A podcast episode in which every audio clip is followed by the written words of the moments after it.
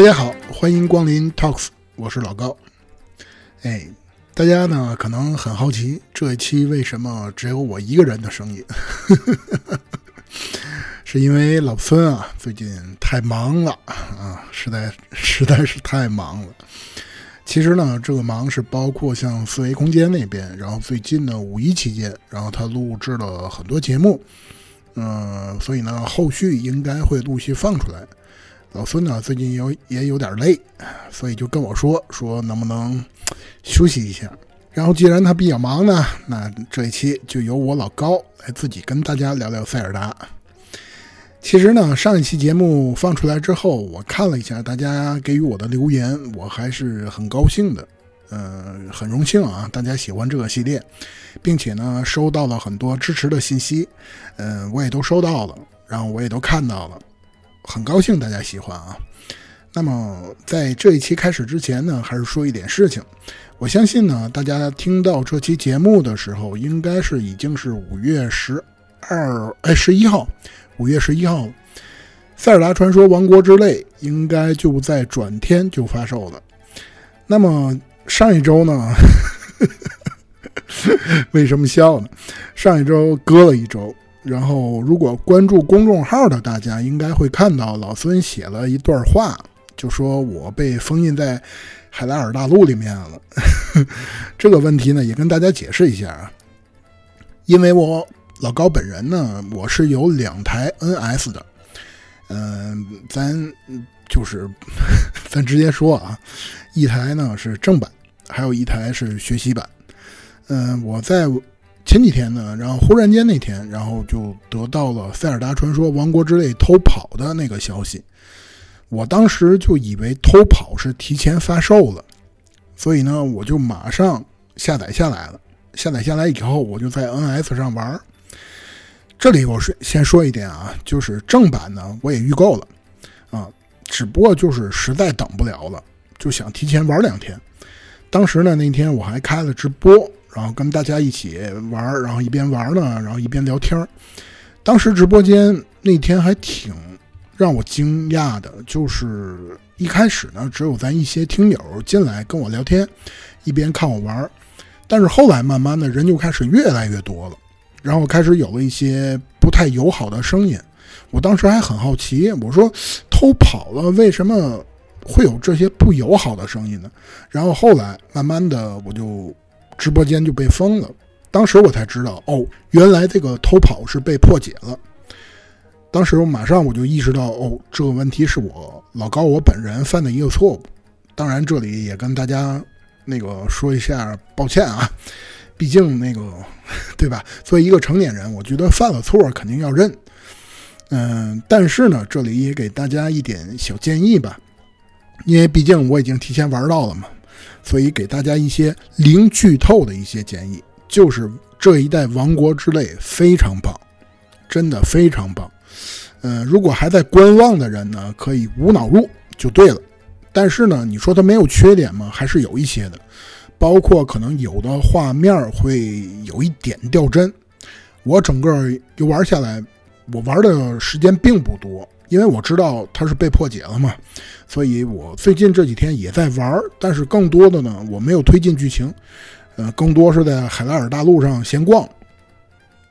但是就是在这样的过程当中，还是有一些能明显感觉到有一点掉帧，但是整体我觉得并不影响我的游玩啊，所以还在观望的大家无脑入就对了啊，没有任何问题。那么好，闲话不多说啊，其实说的挺多了。那么咱们这一期还是继续上一期的故事，继续来聊聊《塞尔达传说》后面的事儿。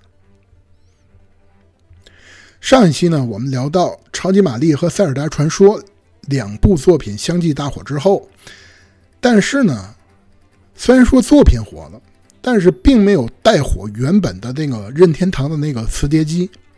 毕竟一款新的系统需要更加强大的游戏阵容来支持。虽然说呢，当时搭载磁碟机发售了很多相应的对应的版本，比如说咱们之前提到的一些运动题材的游戏，甚至于还有初代马里奥高尔夫等等，但是呢，这些游戏一直不温不火。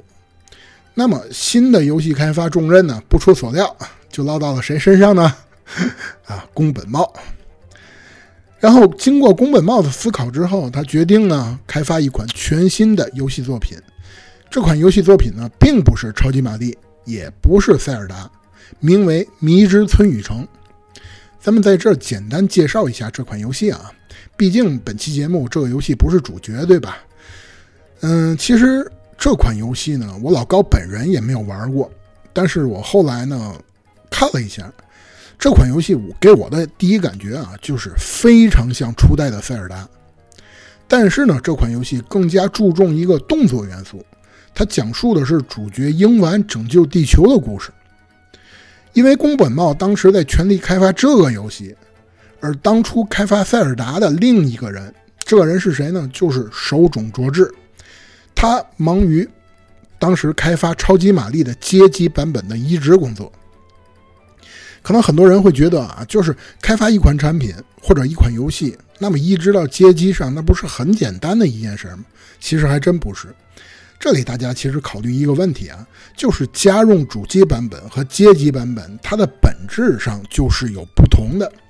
首先，第一个，家用主机版本呢，是在游戏性排名第一的情况下，让玩家合理的游玩，让他感兴趣，并且最终通关，这样一套流程是一个目的。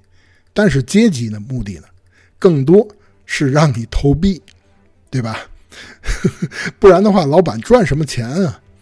所以呢，当时对于街机版本的马里奥，它的难度就稍微高了一点。手冢哲志呢，当时主要就负责移植这个超级玛丽的街机版本。其实当年在任天堂开发完成一部作品之后，都会进行一个街机版本的移植。但是呢，虽然说咱们刚才说了，超级玛丽的那个街机版本虽然说难度调高了。但是，当年对于很多玩家来说，超级玛丽实在太好玩了。这也导致了一个问题，就是宫本茂觉得，既然难度调高了，玩家也爱玩，那么不如我们就开发一个全新的家用主机版本的超级玛丽，难度呢对比初代稍微高一点。所以呢，手冢卓志在开发完街机版本的超级玛丽移植工作之后，就开始忙于开发当时的超级玛丽二代。那么，手冢卓志忙于开发超级玛丽二代，宫本茂呢又在开发那个迷之村雨城，所以整个开发四组基本上无人可用了。那么，塞尔达的续作当时便交由几个新人负责。毕竟，宫本茂觉得有了初代的打底啊，我负责监督一下就好了。而这些新人呢，之前确实开发了一款 FC 的作品，这款作品我相信很多人都玩过。就是《冰山穿越者》，也是咱们国内统一被称作为打砖块的那个游戏，就是两个小雪人，然后在下面拿着一个凿子往上凿冰块，飞到最上抓住一只老鹰角，然后就过关了那个游戏啊，就是那个。而当时呢，在这些新人里面是有一个人是比较突出的，宫本茂呢就决定把塞尔达续作的工作全权呢交由他负责。这个人叫什么呢？就是杉山直，可能很多人啊一听这个名字觉得很陌生。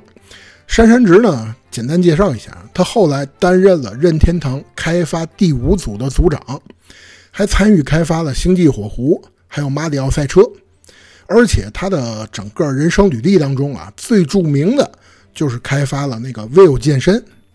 所以说，当然啊，这些都是后话了啊。当年其实他刚刚加入任天堂。就被委以重任，要求开发塞尔达的续作。在他得到这个消息之后，你想啊，一个新人开发这么大的一款大作，他心里没底呀。所以呢，他就直接找到了宫本茂，希望宫本茂呢可以给他一些建议。但是听过我们之前节目的听友应该知道啊，宫本茂这个人是属于创意型鬼才，他给的建议其实很难有实质性的建议。所以呢，宫本茂当时就给了山山直两个他自己认为已经很形象的建议。第一个，他希望故事啊是延续初代的剧情，就是初代不是说林克少年时候的事儿吗？啊，那二代就是续作应该是长大一点的故事。这是第一个要求。第二个呢是宫本茂啊，希望续作可以跟初代一点都不一样。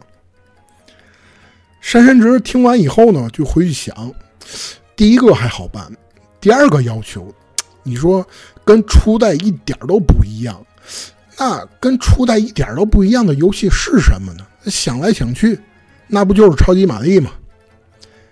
所以他就把塞尔达二代的游戏基础设定为一个横版清关的塞尔达传说。那么，既然说是横版清关，同时呢，它又结合了初代剑与魔法的设定，但是咱们说初代当中只有剑没有魔法，所以呢，在二代当中，林克就第一次学会了用魔法了。剧情方面，初代是讲述少年林克的故事，那么这一次呢，我们就讲述青年林克的故事，而且为了结合长大以后的林克呢，剧情当中还加入了一些等级系统。虽然咱们说啊，现在听起来等级系统是很普通的事儿，但是在当年，等级系统还是很少有游戏具备的。而当初呢，在初代当中，《塞尔达传说》当中的三角力量就是三种力量，只出现了力量和勇气。而这一座当中呢，第一次出现了一个智慧，从而呢，奠定了《塞尔达传说》整个系列的一个基调，就是三种力量的设定。这种设定呢，也被延续到后面历代塞尔达传说当中，就是大家经常看到的那个三个三角形组合而成的那个那个图案，就是塞尔达传说的三种力量。初代当中只有两种，那么在二代当中加入了第三种设定。既然这款游戏呢，基本上已经大体都完工了，最终这款游戏呢，它的名字就命名为《海拉鲁的幻想：林克的冒险》。随后呢，游戏制作完成了，而后宫本茂呢，简单的玩了一下，觉得游戏还不错。但是杉山之后来因为自己啊参考宫本茂之前觉得游戏难一点也没关系的那种想法，他自己擅自就把游戏难度给做高了。在游戏发售不久之后呢，你想啊，大家终于玩到塞尔达的续作了，刚刚拿到手，一片哀鸿。甚至于北美那边的客服电话都被打爆了，而其中有一名玩家呢，诉说自己啊已经把最终 BOSS 之外所有的事情都做了，但是仍然无法通关最终 BOSS，并且呢，这名玩家还是一个父亲，他玩塞尔达是干嘛的呢？是给儿子看的，就为了证明，哎，你看我有多厉害，哎，来，爹给你玩游戏，让你看看爹有多厉害。但是没想到。玩完以后，儿子从此天天鄙视他。最后呢，欧美那边的客服人员在得知这名父亲他确实是已经该做的都做了，还是无法通关以后，只能说了一句话，就是给您和您的孩子带来了不好的回忆，非常抱歉。可能后面还加了一个鞠躬啊，啊。但是就是这样的一款游戏，咱们说啊，还是有很多玩家表示对于它的喜爱的。当然啊，咱们这里插播一点啊，这么难的游戏，还有很多人对它喜爱。我可能觉得更多是欧美玩家，因为可能大家都知道，FC 的版本的游戏很多都是欧美那边是比较难的，所以呢，大家可能觉得也不是很难。呵 呵啊，其实二代的一些。它的优点还是有的，包括刚才我们提到过的，包括其中首次采用的那个魔法系统，就让宫本茂呢非常喜欢。于是呢，林克使用魔法的能力便从此保留下来了，一直延续至目前所有的系列作品当中。而二代呢，刚刚咱们就简单聊一下啊，其实二代没有什么太多可聊的。时间呢，慢慢的就来到了一九八八年。咱们说，虽然说磁碟机的销量，一直没有达到任天堂的预期，但是通过磁碟机，上村雅之得到了很大的灵感，开始计划呢打造下一代的家用主机。这款主机我相信大家都知道，就是 SFC。山内普呢打算以两款 IP 游戏作为第一个 FC 时代的终结，同时呢还开启 SFC 时代的护航作品。综合考虑之后，这个重担呢就交给了宫本茂。宫本茂呢最终决定选择自己呢最得意的两款作品，就是红帽子和绿帽子。那么 FC 的终结之作呢，宫本茂制作出了超级玛丽三代。这部作品呢，我相信如果了解的玩家啊肯定知道，到如今仍然有人觉得超级玛丽的巅峰之作就是三代。而开启新时代的作品呢，宫本茂把原计划的超级玛丽四代，最终呢更名为超级玛丽世界。而塞尔达方面呢，宫本茂考虑到之前的两部作品，第一个呢就是初代的那个俯视角，而二代呢虽然说不是他做的，但是毕竟也发售了，那么二代是一个横版过关的游戏。随后呢，宫本茂就把当时的游戏四组人员啊，全部都叫到了会议室。咱们现在啊，讨论一下塞尔达三代到底咱们要做一个什么样的游戏？宫本茂呢，当时给予的方向是让所有人先提出各种创意和想法，他呢来进行汇总。其实咱们这里说一下，这种方法更像是每个组内的成员分别都是拼图碎片的那个制作者，而宫本茂的本人呢，更多是进行汇总、拼装和取舍。当时呢，大家提出了很多非常有意思的想法，但是最终宫本茂呢决定还是延续一代的玩法。这里呢，咱们插播一个小故事啊。其实过程当中还有很多很好的想法，其中就包括有一个人提出了一个比较不错的一个想法。当时结合主流的 RPG 玩法呢，是由一个小组在海拉尔大陆上进行冒险。这些人呢是有各种职业的。而其中就有一个奶妈的设定，呃，辅助职业嘛。虽然说这一个设定没有被采纳，但是后来被延续到了塞尔达织梦岛的马林身上。如果大家玩过塞尔达传说织梦岛，就应该知道马林这个角色。其实呢，刚刚说的这些都是一些小插曲。而游戏当中呢，这一次既然说我们要做一个全新的作品。也第一次在游戏当中正式出现了三个正三角叠加起来的图形。其实啊，这个图形啊，咱们在这儿说一下，早在二代当中就有出现过。但是呢，这个图形是在哪出现的呢？是在游戏附带的手册当中体现的。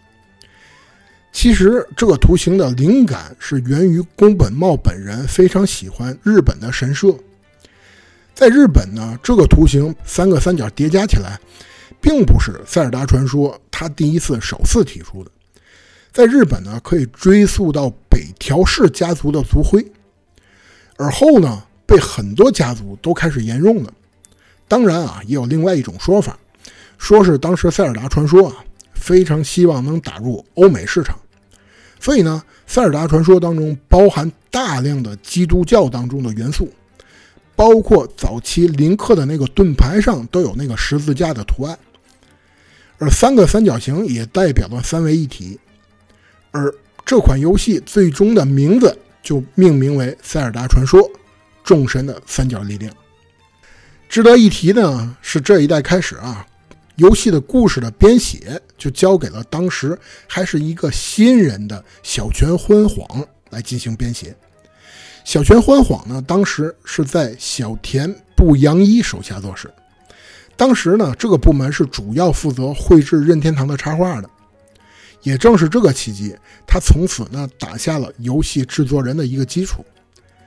可能很多人呢不了解小泉欢晃这个人，他应该是现在任天堂的副总经理。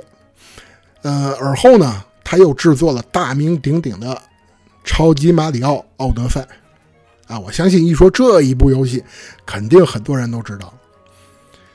那么，咱们话题回到当时三代的创作背景当中啊，既然是延续一代的很多逻辑框架，再加上呢有新主机的一个加持，宫本茂呢就决心把很多未能在初代上实现的想法更加具体化，而这种具体化，首先就是海拉尔大陆的设计。因为之前啊，毕竟初代是在 FC 上是发售的，FC 那个机能大家也应该知道，它不可能有太多想法的实现。那么既然我现在对吧？拿到了一个新的主机，而且更加强大，所以呢，我就可以把我很多想法都可以实现了。可能啊，大家一说一提就是这个任天堂还有机能这么一说啊，其实咱们在这儿说一点啊，在那个时代，任天堂可以说是游戏机能和游戏玩法都站在顶尖的一个公司，没有之一，啊，真的没有之一，他这两点都占了。然后呢，宫本茂把各种奇思妙想都加入进去之后，包括当年的很多解谜要素。其实咱们在这说一下，当年很多解谜要素啊都是一种类似于躲避机制，但是呢，宫本茂加入了很多机关，并且这些机关是可以通过远程攻击，还有包括像推拉箱子以及魔法进行触发的。同时呢，宫本茂更多不是为了游戏而定义游戏，而是通过现实当中各种常识去设计整个迷宫。这样的设计方式更加考验玩家的是什么呢？不是考验玩家的操作，而是玩家的奇思妙想。而这种游戏设定理念也一直延续至后面整个《塞尔达传说》系列。而当玩家玩《塞尔达传说》的时候呢？会真正感受到，就是自己啊，不是在玩一个游戏，而是通过游戏进入了一个真正的海拉尔大陆。就是这种爽点，也变成了《塞尔达传说》就是最具魅力的地方。当玩家攻克某一个难关的时候啊，我相信很多人玩过塞尔达的人都有这种感叹。他并不是感叹自己的操作有多厉害，而是感叹我这个主意真棒。包括比如说，我最近玩那个《王国之泪》的时候，很多神庙真的，我跟大家说，我都不是通过正常合理性过去的啊。所以我相信，可能很多人玩《塞尔达传说》都有一个算是公认的事情吧，就是它通关的方式有各种各样的方式，对吧？取决于我们玩家的脑洞。刚刚说过了。他在二代当中就已经奠定下来这种想法了，而动作方面呢，其实宫本茂啊曾经一开始想要开发往八个方向的攻击模式的，但是碍于主机性能还是无法做到。最后呢，他简化成了一个回旋斩，而这个动作也一直保留到了最新的《王国之泪》当中，成为了林克的标志性动作之一。最终呢，这款游戏。于一九九一年的十一月二十一日发售。那么，咱们说这款游戏到底有多成功呢？到现在，大家都公认这款游戏是《塞尔达传说》二 D 版本的最高杰作。在当年啊，日本有一个最具权威的评测杂志，就是法米通。法米通呢，曾经这样评价过这款作品。《塞尔达传说：众神的三角力量》是游戏历史上最耀眼的那颗明珠。虽然说三角力量呢非常成功，宫本茂呢也开始计划新的《塞尔达传说》。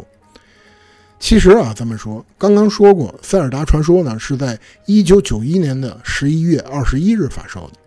其实早在六月份，三角力量呢就已经基本上开发完成了。后续呢，也就是一些修复 bug 的过程。但是宫本茂呢本人因为想要尝试啊制作一些 3D 版本的游戏，正好呢任天堂内部啊招聘了一批英国程序员，宫本茂呢就开始跟着这群英国程序员啊，打算开发一款全新的 3D 游戏。虽然说啊咱们现在提起 3D 游戏啊觉得太正常了，但是在当年可以说是非常稀少的。任天堂呢也是第一次尝试，当然啊，这款游戏也是任天堂的第一款 3D 作品《星际火狐》。据说啊，当年为了照顾英国人和宫本茂，在任天堂内部呢还建设了一个专门可以吸烟的会议室。宫本茂本人的烟瘾啊是非常大的，后来外界一直盛传他一天可以吸六百根烟。然后呢，咱们说宫本茂都没什么事儿了，其他的任天堂四组开发的大佬们也都没什么事儿了。这个时候，开发一组的组长横井军平就接到了一个全新的任务。这个任务是什么呢？是他在一九八九年发售的 GB 需要改革一次，毕竟已经三年了嘛。横井军平啊，打算开发一种全新的 GB 卡带。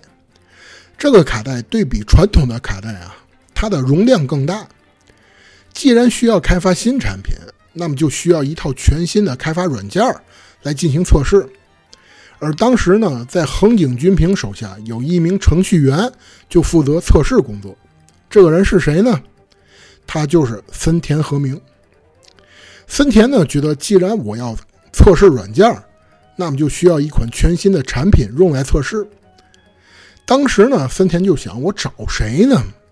这些软件，哎，最近开发四组不是正在开发那个《塞尔达传说：众神的三角之力》吗？哎，我找找他们吧。他呢就找到了开发四组，打算借点三角力量当中没用到的素材用来测试。而由于当时宫本茂已经天天不在开发四组。天天干嘛呢？跟英国人天天抽烟去了。他便找到了四组另外一位大佬。这个大佬是谁呢？就是手冢卓志。手冢卓志商量这件事儿。手冢卓志呢，当时干嘛呢？天天正无聊呢。一听这想法之后，直接说：“哎，我借给你没事儿，但是有一个条件。”森田呢就说：“那那有什么条件啊？”手冢卓志就告诉他：“你用啊。”塞尔达那个那些素材啊都没事儿，条件是什么呢？就是咱俩一块儿开发吧。我最近正好天天也没事儿干，哎，咱一块儿开发吧。森田和明一想，这好事儿啊！你作为对吧那个开发四组的大佬，你有空过来跟我一块儿做这件事儿，多好啊！他赶紧就答应下来了。随后呢，两个人就开始了制作这款塞尔达传说。但是咱们说一开始。真不是正统的塞尔达传说，因为你想啊，这两个人是把一些弃案都放进去了，主要是用于测试使用，所以当时更多是什么呢？是恶搞。而手冢卓志呢，在后来的采访过程当中啊，称他们这个小组命名为什么呢？放学后的社团活动。毕竟两个人一开始是当做测试版本做着玩的，那么就干脆放飞自我一点吧。森田和明这个人啊，他有一大爱好，就是业平时生活当中啊，这个人啊是个钓鱼佬，业余生活就特别喜欢钓鱼。于是呢，他便把钓鱼元素放进了塞尔达传说当中，以至于后来很多日式的 RPG 都开始有了钓鱼元素，就是从这儿开始的。然后手冢若治呢，这边也不甘寂寞呀。既然是放飞自我，我自己又是《塞尔达传说》和《超级玛丽》的总监，大家别忘了，手冢卓志初代的《超级玛丽》他也参与了。那么他就把很多《超级玛丽》的元素也塞进了这个恶搞版的塞尔达当中，啊，并且呢，因为他和岩田聪是朋友，啊，听过咱们上一期的人应该知道啊，就是当时岩田聪啊还没有加入任天堂呢，是在旁边的一个。呃，算是一个工作室里面吧，刚刚开发完什么呢？星之卡比。所以，既然手冢卓志和岩田聪是朋友，哎，我干脆就把卡比也塞进塞尔达里边。既然是恶搞版嘛，反正也没人管啊。这两个人啊，就开始各自放飞自我，想到什么都往里做。这俩人天天一边做着这款塞恶搞版的塞尔达呢，但是这消息啊。慢慢的也被很多人都知道了，这里面就有谁呢？其中就包括第一个人叫中乡俊彦。听过咱们上一期的人啊，应该知道中乡俊彦啊也是一个大佬，不用多说，初代塞尔达也有他。而第二个人是谁呢？叫天边贤辅啊。天边贤辅这个人啊，咱们这里说一下，他也是一个任天堂的一位大佬。后来呢，他又开发了什么呢？包括密特罗德究极、纸片马里奥，还有包括森喜刚国度啊，都是他做的。然后呢，中乡俊彦和田边贤辅这两个人一听，哎，你们天天有这好事怎么不喊我呢？所以这两个人也加入进来了。之前咱们提到过啊，在塞尔达开发的初期，其实呢，它是这样一种模式，就是宫本茂啊会把所有人都叫到一块儿，所有人呢干嘛呢？提有趣的创意，最后是由宫本茂本人进行取舍。这种方式呢，也导致了一件事，就是很多有意思的创意，并没有纳入到之前的那个塞尔达传说当中。这群人呢，心想，既然之前没有采纳，现在是放飞自我，对吧？那么这群人就开始疯狂的把自己的各种奇思妙想，都加入到这款恶搞版的塞尔达当中。其中呢，就包括山顶有一个巨大的蛋，如果蛋破碎。这个世界啊就会被毁灭的设定，一群人呢就这么热火朝天的恶搞着。而某一天，横井军平啊心想：你们那儿做的怎么样了？我过去看看吧。而到了这个小会议室之后，发现他们啊在玩一款测试游戏。横井军平呢也是很好奇，于是呢便上手玩了一下。玩完以后。他就找到了手冢卓志，他就说：“你看啊，现在 GB 上还没有《塞尔达传说》，你们这款游戏挺不错的，要不咱直接发售吧？” 手冢卓志当时就傻了。虽然说啊，一群人开发的游戏被人肯定，肯定是好事儿就是手冢卓志啊，他肯定是开心的。但是这里有太多问题了。首先，第一个。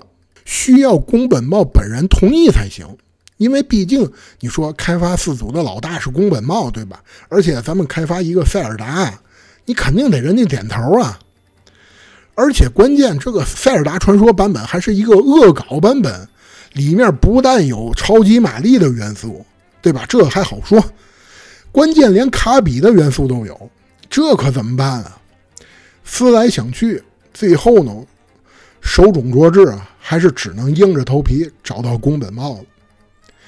宫本茂呢，听完以后什么也没说，就说：“你把游戏拿过来，我玩玩吧。”玩完以后，他不但没有发火，甚至于还说：“游戏挺不错的。”哎，手冢卓志一听有戏，然后就跟宫本茂说：“那个，你你玩了一个开头啊。”那个 还行是吧？啊，但是还有一个问题需要你帮解 解决一下，什么事儿呢？就是我们在这游戏里面还加入了星之卡比。宫本茂一想，哎，反正这个版本也没事儿啊，这个事儿也没事儿，交给我吧，我去找岩田聪说去。随后呢，宫本茂就找到了岩田聪，商量在《塞尔达传说》里面加入卡比的事儿。岩田聪呢，以为宫本茂是打算帮助自己公司啊做新 IP 宣传的，所以他就直接答应下来了。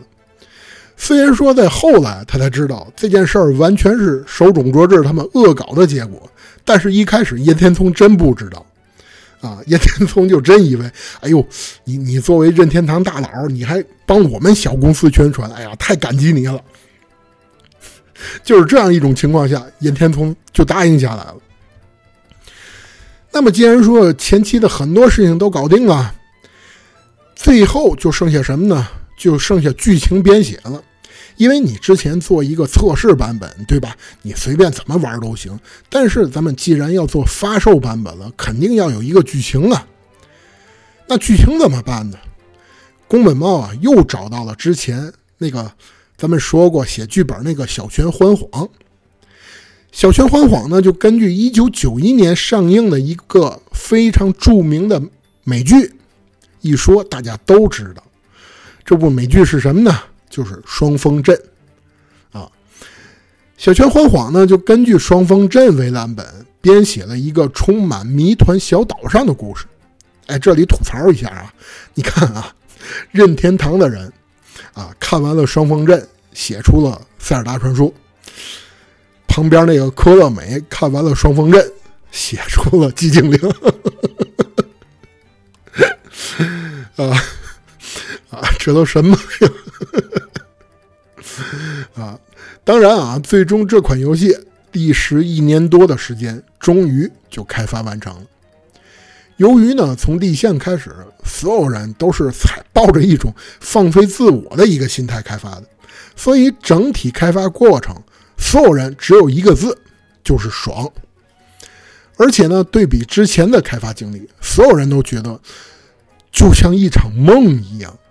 最终呢，这款作品就被命名为《塞尔达传说之梦岛》。好了，那么本期节目呢，带着大家一起回顾了《塞尔达传说》二三四代的故事。那么呢，之前我们也提到过，宫本茂本人已经尝试过了 3D 版本的游戏。那么，《塞尔达传说》呢，也将迎来历史上第一次蜕变，而这一次蜕变也成就了历史上公认的满分神作，就是《塞尔达传说：时之敌》。但是呢，由于时间有限，我们留在下一期进行讲解。希望呢，这一期节目可以让大家喜欢啊啊！下一期呢，应该是还是老孙跟我一起录啊。这一期，呃，听我老高自己嘚不嘚嘚不嘚这么半天，也不知道效果怎么样。反正还是大家多担待吧，希望大家喜欢啊。最后感谢大家的厚爱，大家再见，拜拜。